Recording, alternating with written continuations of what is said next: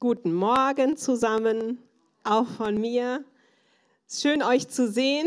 Schön, dass wir hier sind, um Gottesdienst zu feiern.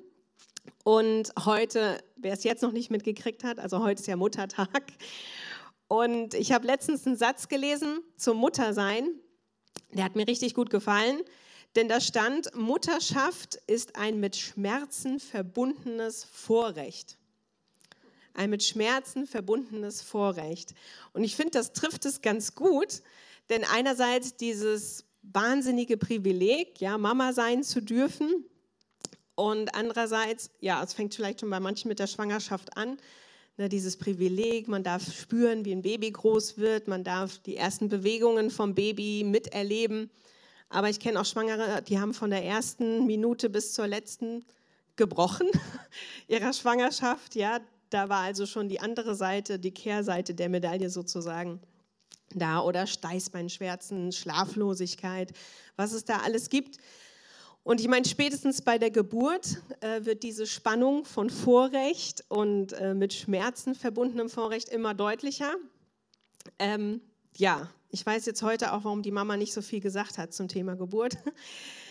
Wenn man die erste hatte, also gut, es gibt manche, die gehen da lockerer ran, aber ich war schon doch etwas erstaunt, wie überwältigend schmerzhaft so eine Geburt ist. Aber natürlich, wenn du dann dieses frisch gepresste Baby im Arm halten darfst, ist alles vergessen. Also bei mir jetzt nicht, aber viele sagen das, da war alles vergessen, wenn du das Kind erstmal in den Armen hältst. Naja, aber ja, aber es ist natürlich genau das, ich meine das natürlich schon so, wenn du dann das Kind in den Arm hältst, dieses Glück und dieses, also das kann einem, das ist unglaublich. Ne? Deswegen haben wir da auch wieder diese äh, mit Schmerzen verbundenes Vorrecht. So, aber heute möchte ich über eine Frau sprechen, die ein ganz besonderes, einmaliges Vorrecht genießen durfte, das jedoch auch mit ganz besonderen Schmerzen verbunden war. Und zwar möchte ich ein bisschen über Maria sprechen ich habe das mal auch genannt, Maria eine außergewöhnliche Frau. Also eine, ja, eine außer- oder eine gewöhnliche Frau. Äh, Maria war eine junge Frau aus Nazareth und die hatte das einzigartige Privileg, Mutter des Sohnes Gottes zu sein. Und ich würde gerne mit euch zusammen mal lesen in Lukas 1 ab Vers 26, wer mitlesen möchte.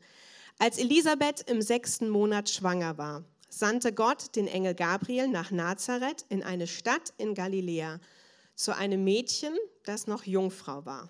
Sie hieß Maria und war mit einem Mann namens Josef verlobt, einem Nachfahren von David. Gabriel erschien ihr und sagte, sei gegrüßt, du bist beschenkt mit großer Gnade. Der Herr ist mit dir. Erschrocken überlegte Maria, was der Engel damit wohl meinte. Da erklärte er ihr, hab keine Angst, Maria, denn du hast Gnade bei Gott gefunden. Du wirst schwanger werden und einen Sohn zur Welt bringen, den du Jesus nennen sollst. Er wird groß sein und Sohn des Allerhöchsten genannt werden. Gott der Herr wird ihn auf den Thron seines Vaters David setzen. Er wird vor immer über Israel herrschen und sein Reich wird niemals untergehen. Maria fragte den Engel, aber wie kann ich ein Kind bekommen? Ich bin noch Jungfrau. Der Engel antwortete, antwortete, der Heilige Geist wird über dich kommen und die Macht des Allerhöchsten wird dich überschatten.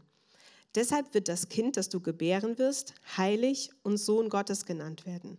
Sieh doch, deine Verwandte Elisabeth ist in ihrem hohen Alter noch schwanger geworden. Die Leute haben immer gesagt, sie sei unfruchtbar. Und nun ist sie bereits im sechsten Monat denn bei Gott ist nichts unmöglich. Maria antwortete, antwortete, ich bin die Dienerin des Herrn und beuge mich seinem Willen. Möge alles, was du gesagt hast, wahr werden und mir geschehen. Darauf verließ der Engel sie.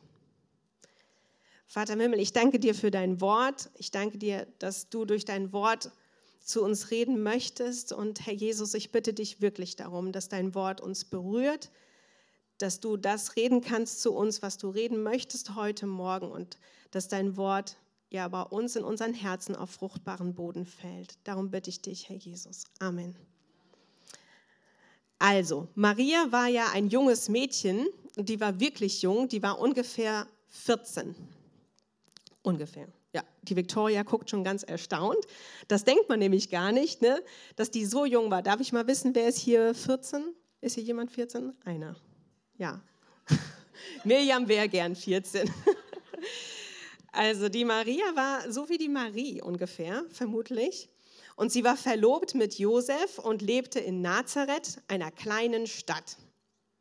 Und sie war, also sie war eine Frau und sie war jung.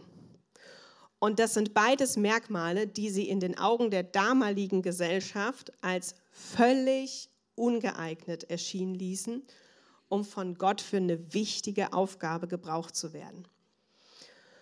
Und mag sein, dass die Gesellschaft Maria nicht ausgewählt hätte, aber Gott hat sie ausgewählt. Und das ist auch direkt ein bisschen meine erste Feststellung, wenn ich über diesen Text nachdenke. Es spielt keine Rolle, ob die Gesellschaft dich für brauchbar hält, ob du dort gewählt werden würdest. Das spielt keine Rolle. Gott sieht dich und er kann dich gebrauchen, wenn du dich ihm anvertraust. Die Bildung spielt keine Rolle, dein sozialer Hintergrund spielt keine Rolle, deine Familiengeschichte spielt keine Rolle, deine persönliche Geschichte spielt keine Rolle dabei, ob Gott dich gebrauchen kann oder nicht. Und wenn Gott ein ganz gewöhnliches, durchschnittliches Teenager-Mädchen nutzen kann, um seinen Sohn auf die Welt zu bringen, dann kann er auch dich nutzen, um im Hier und Jetzt Menschen durch dich zu segnen.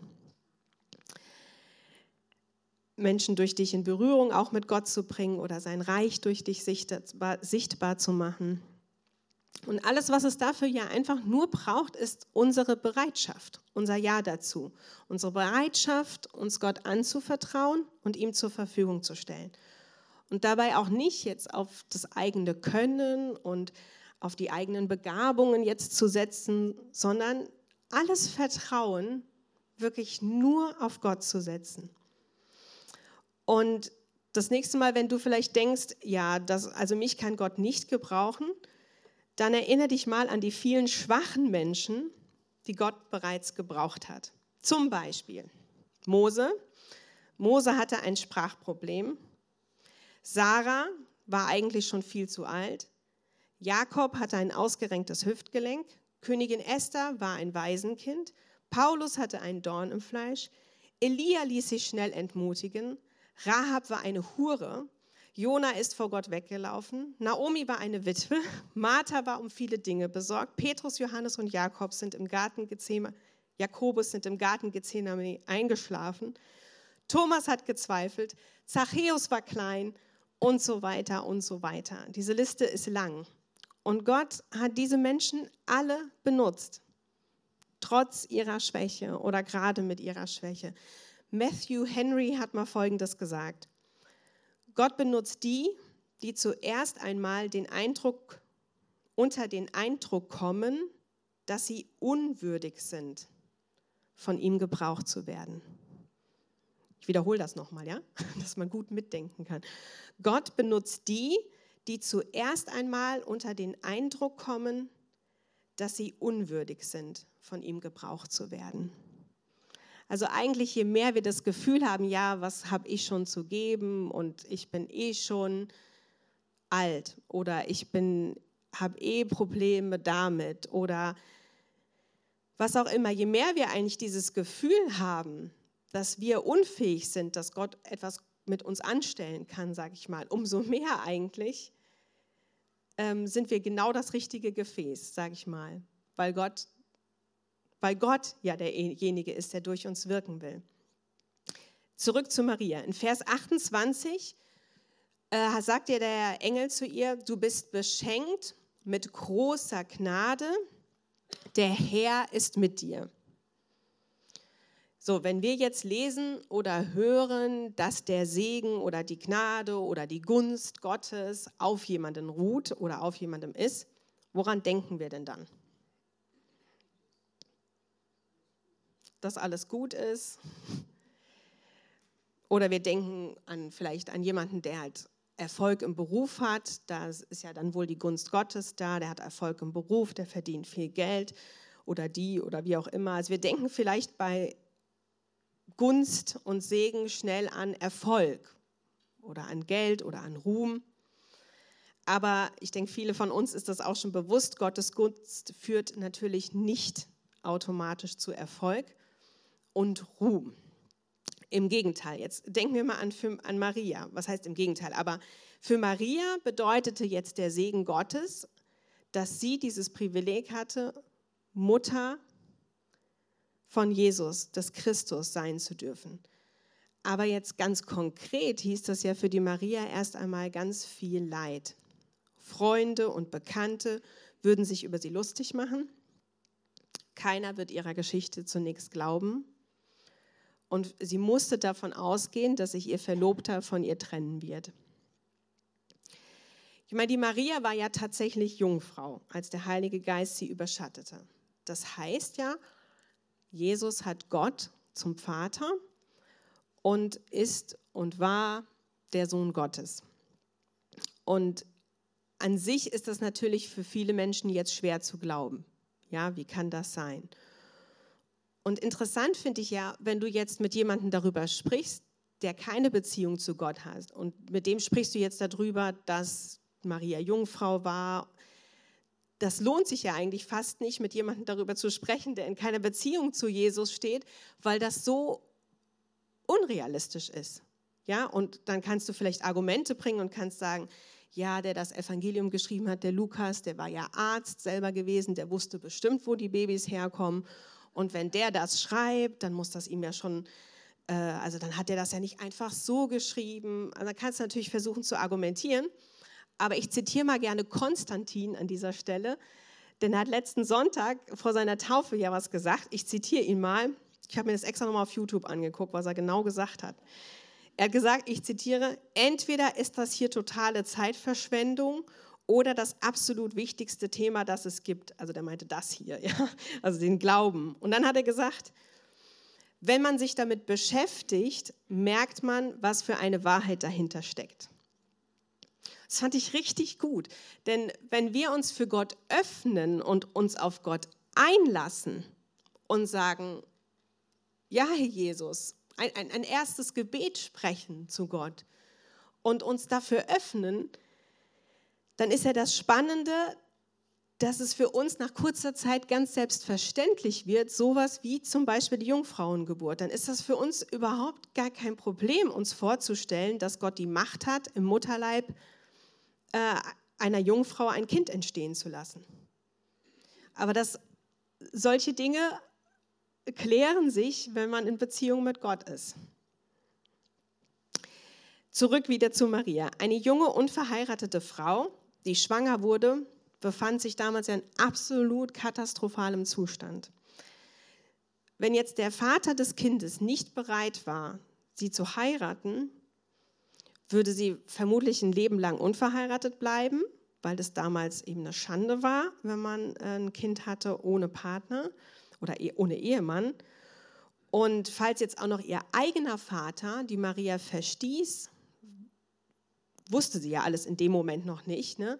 dann wäre die Konsequenz für die Maria wahrscheinlich, dass sie ihr Leben lang dann betteln müsste, um ihr Einkommen oder ihr Kind zu versorgen oder gar in die Prostitution zu gehen das war eine der Konsequenzen oder hätte eine der Konsequenzen sein können, also jetzt als Schwangere. Und ist ja auch klar, allein wenn man sich vorstellt, wenn, sie jemanden, wenn jemand dann fragt, ja, wer ist denn hier der Vater? Stellt euch mal praktisch vor, was soll denn die Maria antworten, wenn sie sagt, ja, der Heilige Geist? Das ist schon eine Nummer.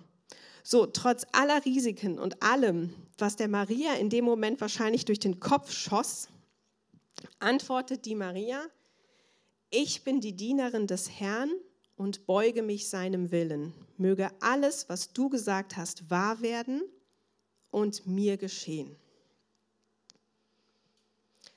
Also Gott bat sie, ihm zu dienen und die Maria gehorchte. Bereitwillig. Und die stellte sich Gott zur Verfügung. Also ich denke mal so, das Ausmaß dessen, was da jetzt auf sie zukam, das war ihr ja natürlich noch nicht bewusst in dem Moment. Ne? Aber die wird schon eine kleine Ahnung gehabt haben. Und also was ihr da alles, wie gesagt, durch den Kopf geschossen sein muss. Aber sie hat jetzt nicht auf alles eine Antwort haben wollen. Die hat jetzt, also wir lesen jetzt nicht, dass sie dem Gabriel noch lauter Fragen gestellt hat, sondern sie hat dann gesagt, ja, okay. So denke ich auch, vielleicht warte besser nicht, bis du jede Einzelheit verstanden hast, sondern vertrau. Vertrau Gott bereitwillig. Vertrau Gott dein Leben an und er will dich gebrauchen tatsächlich in deiner Schwachheit. Und ich würde euch jetzt gerne mal ein Beispiel bringen von der Fanny Crosby. Wir haben auch ein Bild von ihr. Sechs Wochen nach ihrer Geburt, also wurden die ihre Eltern darüber informiert, beziehungsweise, nee, also wurde deutlich, dass die Fanny Probleme mit den Augen hat, irgendeine Augenkrankheit. Die hatte entzündete Augen. Und ihre Eltern fanden dann einen Mann, der gab sich als Arzt aus und äh, riet ihnen, die Augen mit heißen Umschlägen zu behandeln von einem sechs Wochen alten Baby. Dabei verlor Fanny für immer ihr Augenlicht. Ihr Vater starb, als sie ein Jahr alt war. Aber ihre Mutter und ihre Großmutter erzogen sie im Glauben an Jesus Christus und sie lernte schon als Kind ganze Passagen der Bibel, lernte sie auswendig. Und mit 15 Jahren kam sie auf eine Blindenschule und dort lernte sie unterschiedliche Musikinstrumente und nahm dort auch Gesangsunterricht. Und dann schrieb diese Fanny Crosby im Laufe ihres Lebens 8000 geistliche Lieder. Und einige von denen sind richtig bekannt. Unter anderem, was wir heute gesungen haben, Seliges Wissen, Jesus ist mein. Hat sie geschrieben. Ist das nicht ein Ding? Ich kriege auch ein bisschen Gänsehaut, weil ich muss sagen, als ich mich gedanklich damit beschäftigt habe, gestern fiel mir ihre Geschichte in die Hände. Und dann habe ich, hab ich gelesen, habe geguckt, was hat sie denn so für Lieder geschrieben. Und dann war das seliges Wissen ist Jesus ist mein. Und ich wusste ja, dass das heute gesungen wird. Ist ein Ding. Ist ein Ding. Einmal hat sie zu einer Gruppe, diese Fanny Cruz, die hat zum Beispiel, könnt ihr gerne mal, ich habe bei Wikipedia ihre Geschichte auch nachgelesen, und die hat dann geheiratet, später auch einen anderen Blinden, also einen blinden Mann. Und die hatten zusammen eine Tochter und die ist auch ganz früh gestorben, als sie noch ein Kind war. Ja? Also die hat echt eine von außen betrachtet traurige Lebensgeschichte, ja. Aber die hat 8000 geistliche Lieder geschrieben, so tiefe Lieder. Und sie hat einmal zu einer Gruppe von Missionaren gesagt: Ich glaube, ich zitiere, ja, ich glaube, dass die größte Segnung, die der Schöpfer mir gegeben hat, darin besteht, dass er mir das Sehen verwehrt hat. Das muss man sich mal vorstellen. Ein anderes Mal sagte sie, wenn ich in den Himmel komme, dann ist das Erste, was ich sehen werde, das Angesicht meines Retters. Und darauf freue ich mich. Fanny hat das, was sie in der Blindenschule gelernt hat, Jesus zur Verfügung gestellt. In all ihrer Schwachheit. Und bis heute geht Segen von ihren Liedern aus und Menschen begegnen Jesus durch ihre Lieder schöpfen Hoffnung und schöpfen Kraft. Möchtest du dich Jesus zur Verfügung stellen? In Matthäus 1 können wir nachlesen, wie Josef auf die Nachricht von Maria über ihre Schwangerschaft reagierte. Und zwar der Josef, der hat dann davon gehört, ne, dass sie schwanger ist. Sie hat es ihm wahrscheinlich persönlich erzählt, gehe ich mal von aus. Und der war geschockt, denke ich mal, und hat überlegt, was er macht. Und dann können wir lesen in Matthäus, dass der Josef beschlossen hat, die Verlobung in aller Stille zu lösen. So, und jetzt fragt man sich, was soll das bedeuten, eine Verlobung in aller Stille zu lösen? Also, eine jüdische Heirat wurde immer in drei Schritten vollzogen. Manche von euch wissen das vielleicht auch schon. Also, als erstes stimmten beide Familien der Verbindung zu. Das war schon mal der erste Schritt. Der zweite Schritt, diese Verbindung würde öffentlich bekannt gegeben. Das nannte sich dann Verlobung. Und die war schon so bindend, dieses öffentlich Bekanntgeben, das war so bindend wie eine Heirat, nur dass sie noch nicht zusammenzogen, nicht ihr Leben teilten, nicht miteinander schliefen. Aber an sich war klar bei der Verlobung, das kann nur getrennt werden durch Tod oder durch Scheidung. Und im dritten, im dritten Teil folgt dann eben die Hochzeit. Und bei der Hochzeit äh, zieht man dann zusammen mit allem drum und dran. So, das heißt, dass die Maria jetzt schwanger war. Das gab jetzt dem Josef das Recht, sich von der Maria scheiden zu lassen. Und zwar öffentlich natürlich. Er konnte sie praktisch der Schande preisgeben. Konnte sagen, ist nicht mein Kind. So. Und es gab also das Recht, sich scheiden zu lassen. Und da habe ich ja vorhin gesagt, was das für die Maria bedeutet hätte. Ne? Wenn sie dann vermutlich kein anderer Mann heiraten würde, müsste sie darauf hoffen, dass ihr Vater sie weiter versorgt. Ansonsten eventuell betteln. Oder ja, wie soll sie sich versorgen? Oder gar laut jüdischem Gesetz hätte sie sogar steinigen lassen können. Aber was tat Josef? Er plante eine heimliche Lösung der Verlobung, eine heimliche. So, was würden denn die Leute daraus schließen? Die sehen dann irgendwann, die Maria ist schwanger und der Josef ist weg. Was würden die Leute wahrscheinlich schlussfolgern? Er hat sie sitzen lassen. Ehrenmann, wie man so modern heute sagt. Ja, wirklich, das war ein Ehrenmann. Wir lesen auch in Matthäus 1, Vers 19, Josef, ihr Verlobter, war ein aufrechter Mann. Um sie nicht der öffentlichen Schande preiszugeben, beschloss er, die Verlobung in aller Stille zu lösen. Während er noch darüber nachdachte, erschien ihm im Traum ein Engel des Herrn. Josef, Sohn Davids, sagte der Engel, zögere nicht, Maria zu heiraten, denn das Kind, das sie erwartet, ist vom Heiligen Geist. Sie wird einen Sohn zur Welt bringen, du sollst ihm den Namen Jesus geben, denn er wird sein Volk von allen Sünden befreien. Also, der Josef, der sah in seinem Kopf nur eine Lösung. Der dachte, trennen. Ich trenne mich heimlich. Keine Ahnung. Ich meine, er wusste ja nur eins. Er wusste, mein Kind ist es nicht. Das wusste er ja ganz sicher. Aber mehr wusste er nicht. Man weiß jetzt auch nicht, hat er der Maria geglaubt? Hat er ihr nicht geglaubt? Das wissen wir nicht. Vielleicht hat er ihr ja sogar geglaubt, aber er dachte, dass, dann hat er, also wenn er ihr geglaubt hat, dann hat er wahrscheinlich gedacht, ja, aber trotzdem, damit da, also der, seine Lösung war, ich trenne mich von ihr. Der kam gar nicht auf die Idee, die zu heiraten. Hat er nicht dran gedacht. Und da spricht dann Gott in der Nacht in einem Traum zu ihm und zeigt eine Möglichkeit auf, an die er nicht gedacht hat, nämlich heirate die Maria. Und dass Gott das so geführt hat, war dann natürlich die beste Entscheidung, die er treffen konnte, die Maria tatsächlich zu heiraten. So, was schließen wir daraus? Trifft wichtige Entscheidungen nicht aus dem Bauch heraus, schlafe mindestens eine Nacht darüber und vor allem sprich mit Gott darüber und vertrau Gott, dass er eine gute Lösung für deine, dein Anliegen hat. Ich weiß nicht, wie es euch geht. Ich habe schon manchmal für Sachen gebetet und ich hatte eine Lösung im Kopf und habe Gott Vorschläge gemacht, wie er das lösen soll. Und habe ganz klar für, mach das dann doch so und dann bitte so und schenk doch, dass das so läuft. Und Gott hat es ganz anders gemacht und er hat es besser gemacht. Das habe ich nicht nur einmal schon erlebt. Und darf ich mal fragen, wer das schon mal erlebt hat? Dass du für was gebetet hast und es ist anders ausgegangen und es war besser. Ja, guck mal, einige. Einige. Und das finde ich ermutigend, wenn ich denke, ich habe das hier auch schon mal gesagt, aber ich möchte es auch nochmal sagen, ach, als ich Teenie war, gell, da ist man ja mal in den verliebt und mal in den verliebt und dann betest du schenk doch, dass ich den heirate. Was bin ich froh, dass Gott das alles anders gemacht hat.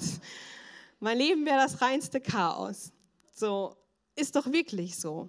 Und wir, wir beten manchmal für Sachen und wir sehen nur diese eine Lösung, wie Gott das machen soll und beten und bitten und er macht es ganz anders und es ist besser.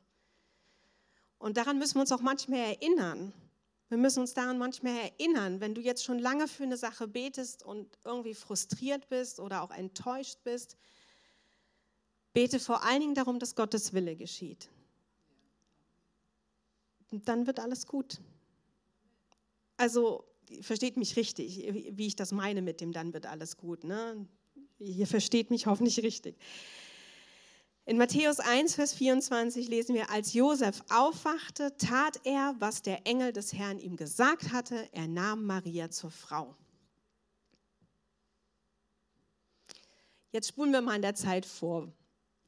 Ich brauche mal ein Krippenbild. Jetzt wäre es komisch, wenn draußen so schönes Wetter ist. Aber wir brauchen das mal gerade. Und zwar, Maria hat jetzt Jesus in Bethlehem zur Welt gebracht, unscheinbar, völlig unscheinbar, in einem Stall mit den Tieren. So romantisch war es ja nicht, das haben wir vom Alexander mal eindrücklich gehört, aber so romantisch sieht das da aus. Aber wenn man überhaupt mal überlegt, auch darüber nochmal nachdenkt, ne, warum waren die im Stall? Weil keiner einen Platz hatte für Jesus. Das ist ja auch so tief, wenn man darüber nachdenkt. Gut, Matthäus 2 Abvers 1. In dieser Zeit kamen einige Sterndeuter aus einem Land im Osten nach Jerusalem und fragten überall, wo ist der neugeborene König der Juden? Wir haben einen Stern aufgehen sehen und sind gekommen, um ihn anzubeten. Sie gingen in das Haus und fanden das Kind mit seiner Mutter Maria, sanken vor ihm auf die Knie und beteten es an. Dann öffneten sie ihre Truhen mit Kostbarkeiten und beschenkten es mit Gold, Weihrauch und Myrrhe. So, über diese Sterndeuter wissen wir ja nicht viel, da ist kaum was bekannt. Wir wissen weder, woher sie kamen, noch wie viele es waren. Auf allen Bildern mit Krippe oder in allen Krippen stehen immer drei. Also das, den Zahn muss ich euch schon mal ziehen. Aber das wisst ihr wahrscheinlich auch, habt ihr schon gehört, dass das wahrscheinlich keine drei waren. Das waren vielleicht fünf, vielleicht acht. Man, also wir wissen die Zahl nicht. Auf jeden Fall waren es gesellschaftlich hochstehende Männer aus der Nähe von Babylonien. Jetzt, woher wussten die denn, dass dieser Stern auf Christus hindeutet? Da gibt es Theorien. Vielleicht waren das Juden, die nach der Gefangenschaft in Babylon geblieben waren und dadurch schon die alttestamentlichen Prophetien kannten und schon warteten ne, und aufmerksam waren. Vielleicht waren es aber auch östliche Astrologen, die aber diese alttestamentlichen Schriften hatten, weil ja Juden dort in Gefangenschaft gewesen waren, die kannten, also haben unterschiedliche Werke studiert, unter anderem vielleicht Abschriften des Alten Testamentes und waren dadurch aufmerksam. Vielleicht hat auch einfach Gott eine besondere Botschaft, durch eine Botschaft auf Christus hingewiesen, wir wissen es nicht. Ja, auf jeden Fall interessant finde ich ja hier, dass diese Männer aus fernen Ländern Jesus als Christus anerkannten, die kamen von ganz weit weg. Und das Volk vor Ort hat Jesus nicht als Christus erkannt oder nur schwerlich, sage ich mal. Und diese Sterndeuter legten tausende Kilometer zurück, nur um den König der Juden zu sehen. Als sie ihn schließlich gefunden hatten, reagierten sie mit Freude, mit Anbetung, knieten sich hin und überreichten Geschenke. Wenn du dann mal überlegst, wie anders reagieren heute die meisten Menschen auf Gott. Also wir erwarten eher, dass Gott nach uns sucht, dass Gott sich uns erklärt, dass er uns seine Existenz beweist, dass er uns Geschenke macht, also ne, Bitten, alles Mögliche. Doch wer weise ist, wird Jesus auch heute nicht wegen der Dinge suchen und anbeten, die er zu geben hat, sondern um seiner selbst willen. Jetzt stellen wir uns diese Situation aber mal ganz praktisch vor. Wir haben in der Kleingruppe, in der Mädelskleingruppe haben wir das nämlich auch letztens gelesen, ne, in Matthäus, und haben uns das dann mal praktisch vorgestellt. Und zwar, Maria und Josef wohnten ja jetzt in Bethlehem mit Jesus. Und Jesus auch wieder zurück zu dieser Krippe. Ne? Wir sehen da immer das Baby in der Krippe und da stehen die Weisen. Aber so war das ja gar nicht, sondern Jesus war wahrscheinlich schon zwischen ein und zwei Jahre alt. Das war ein richtig typisches Kleinkind. Und diese romantische Vorstellung, die äh, passt nicht ganz. Also bei wem das schon lange her? Also Jesus war ein Kleinkind, darauf will ich hinaus. Das war so ein Stöpken wahrscheinlich, kein Neugeborenes mehr, als die Weisen kamen. Und ich weiß nicht, wer, bei wem das schon lange her ist, dass die eigenen Kinder so ganz klein waren oder wer vielleicht schon damit noch nie so Berührung hatte. Da habe ich mal zwei, drei Videos mitgebracht von einem Kleinkind, also unseren jetzt, als die, der Franz noch kleiner war. Ja, ne? Das ist lecker. Was ist dann lecker, das Essen? Ja, wie, wie es tut, so auf das Essen wird. Franz kehrt schon. Aber wenn ich fertig bin, dann rühren wir.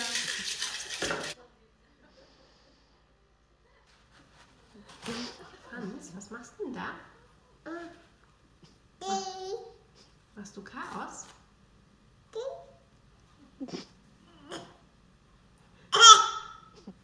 Nein. Nein, Franz.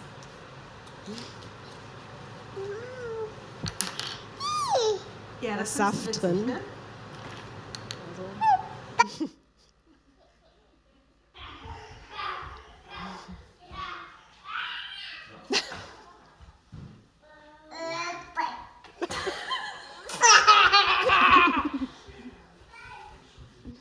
Ja, so ist das Leben mit Kleinkindern. Und Jesus war ja auch mal so klein. Jesus war auch mal so klein und die Maria war die Mutter von ihm. Und als der so irgendwie war, die musste wahrscheinlich den ganzen Tag hinterherrennen, da war ja ein offenes Feuer, die musste aufpassen, dass er nicht ins Feuer fällt. Die hatte richtig Stress, denke ich. Also jede Mama mit Kleinkind hat Stress. Und wie muss das für die gewesen sein? Also der Jesus ist da rumgeflipst, vielleicht war sie schon wieder schwanger und dann klingelt es an der Tür. Und sie macht auf und dann stehen da Kamele, dann stehen da Leute mit, mit Gewändern und Kronen, also so, so stellt man sich das laut Krippe vor, aber die hatten auf jeden Fall festliche, teure Sachen an, Kamele dabei, eine riesige Truhe. Und dann sagen die, wir suchen den König. Und jetzt müsst ihr, ich stelle mir das halt so vor, die Maria mit dem Jesus. Und dann wir suchen den König. Und dann rennt er vielleicht hinten vorbei, sie sagt, da ist er. Ich, das muss man sich doch mal praktisch vorstellen. Und dann steht hier, ja, weil wir, muss man doch mal, man denkt ja immer, dieses liebliche Kind in der Krippe und da haben sie sich so hingekniet. Das war so nicht, der ist da wahrscheinlich rumgerannt. Ich weiß es nicht, ich, ich war nicht dabei, aber er war ein Kleinkind. Und mitten da rein kamen die, haben sich aber tatsächlich, haben ihn angebetet. Was haben die gebetet? Darüber habe ich auch mal nachgedacht. Was haben die gesagt? Ich weiß es nicht. Sie haben, da steht, dass sie ihn anbeteten. Das Kleinkind, Jesus, beteten sie an. Wie muss das für die Maria gewesen sein? Das berührt mich, dass ich denke, als Mutter ist man manchmal so gestresst, so gestresst und die Maria bestimmt auch. Und mitten da hinein, die hat doch bestimmt manchmal gedacht, das soll Gottes Sohn sein. Das hat die bestimmt manchmal gedacht. Glaubt ihr nicht? Und dann stehen da Leute vor der Tür, die sagen, ja, das ist er. Und deswegen haben wir Sachen dabei. Und dann holen die Gold raus und schenken dem Jesus Gold. Typisches Geschenk für einen König. Dann schenken die Myrrhe. Bringt man einer Gottheit dar. Ne? Und dann schenken die Weihrauch, äh, Weihrauch bringt man einer, Entschuldigung, ich habe es jetzt gerade. Weihrauch bringt man einer Gottheit dar. Ne? Und dann schenken sie Myrrhe, damit salbt man einen Leichnam. Ich finde das unglaublich. Ich, ich stelle mir das schon so vor, unter anderem, dass das für die Maria ein ganz, ganz, ganz bedeutungsvoller Moment war. Und dass dieser Moment, davon hat die bestimmt Monate gezerrt. Ich meine, ihr müsst euch vorstellen, dann hat ja Herodes hat dann gesagt, ja, äh, der hat das dann ja mitgekriegt, hat Wind von der Sache gekriegt und hat gesagt, alle Kinder unter zwei sollen getötet werden und die sind geflohen nach Ägypten. Meint ihr, das war schön, mit einem Kleinkind aufzubrechen, zu fliehen? Und wie oft hat Maria bestimmt daran auch zurückgedacht und das hat ihr, hat sie ermutigt, hat ihr auch Halt gegeben. Und dieses Gold, vermutet man ja auch, haben sie wahrscheinlich genutzt, um ihre Ägyptenreise zu finanzieren. Ne? Weil, ja, hat ja auch Geld gekostet. Ja, Maria war die einzige Person, die bei der Geburt und dem Tod Jesu anwesend war. Einige Wochen nach der Geburt wurde Jesus zum Tempel gebracht, um Gott geweiht zu werden. Also es war jetzt noch, denke ich mal, bevor die Weisen kamen auf jeden Fall. Und dort begegneten Maria und Josef zwei tiefgläubigen Menschen, dem Simeon und der Hanna. Ja, und die erkennen auch Jesus damals sofort als Christus an. Und dann, der Simeon spricht dann ja auch zu Maria und richtet Worte an sie. Und dann sagt er ja unter anderem Lukas 2, Vers 35, doch auch durch deine Seele wird ein Schwert dringen. Maria musste mit ansehen, wie ihr Sohn am Kreuz starb. Johannes 19, Vers 25. In der Nähe des Kreuzes standen die Mutter von Jesus und ihre Schwester, sowie Maria, die Frau von Klopas und Maria von Magdala. Als Jesus seine Mutter dort neben dem Jünger stehen sah, den er lieb hatte, sagte er zu ihr, Frau, das ist jetzt dein Sohn. Und zu dem Jünger sagte er, das ist nun deine Mutter. Und von da an nahm der Jünger sie zu sich in sein Haus. Jesus bat seinen engen Freund Johannes, der ja auch das Evangelium geschrieben hat, ne, den bat er, für seine Mutter zu sorgen. Josef war wahrscheinlich schon verstorben, ne? aber jetzt ist ja so ein bisschen die Frage, warum übertrug denn jetzt Jesus die Aufgabe nicht seinen Brüdern? Jesus hatte doch noch Brüder. Als ältester Sohn vertraute Jesus seine Mutter jemandem an, der am Kreuz bei ihm blieb. Vielleicht ist das die Antwort. Johannes war auch am Kreuz. Und selbst unter den Todesqualen am Kreuz kümmerte Jesus sich um seine Mutter, um seine Familie. Er wies Johannes an, für Maria zu sorgen. Unsere Familien sind ein ganz, ganz, ganz kostbares Geschenk Gottes. Und wir sollten sie unter allen Umständen schätzen und pflegen. Weder christliche Dienste noch besondere berufliche oder gesellschaftliche Verpflichtungen sprechen uns von der Verantwortung frei, uns um unsere Familien zu kümmern. Heute ist natürlich der perfekte Tag, ja, um seiner Mutter oder seiner Familie seine Liebe zu zeigen. Aber vielleicht ist auch heute Morgen die Gelegenheit zu überlegen, grundsätzlich, wie kannst du deiner Familie deine Liebe zeigen? Oder sind da vielleicht Prioritäten verrutscht, die man neu setzen müsste? Und so würde ich es jetzt gerne zum Abschluss praktisch werden lassen. Und zwar beim Betrachten von Marias Leben hatte ich ja ein paar Kerngedanken oder Fragen, die ich nochmal wiederholen möchte. Und zwar ganz zu Beginn diese Frage, möchtest du dich Jesus zur Verfügung stellen? mit deinem Leben, mit dem, was du hast und kannst, sage ich mal, und vor allen Dingen auch mit dem, was du nicht hast und kannst, mit deiner Schwachheit.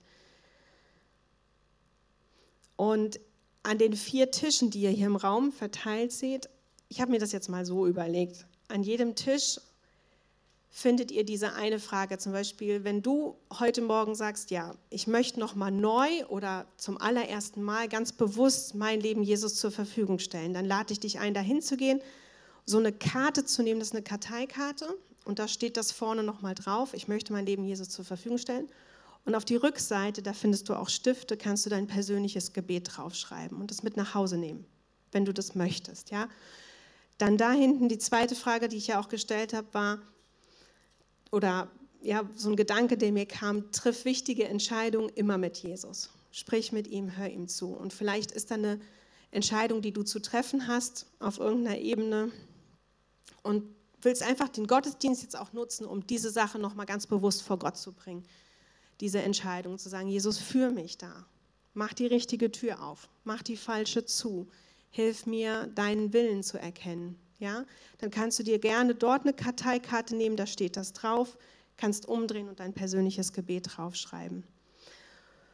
Dann hatte ich gesagt, wer weise ist, wird Jesus nicht wegen den Dingen suchen und anbieten, die er zu geben hat, sondern um seiner selbst willen. Vielleicht möchtest du auch einfach deine Anbetung Gott gegenüber zum Ausdruck bringen und wirklich mal eine Karte vollschreiben, nur mit Anbetung und Lobpreis, ohne kannst du bitte, machst du bitte, sondern nur Lob, Dank und Anbetung. Dann kannst du dir auch da gerne eine Karte nehmen.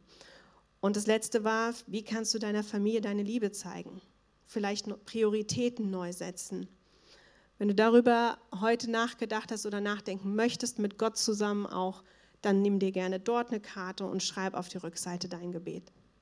Ja, du kannst auch keine Karte nehmen, du kannst zwei, drei Karten nehmen.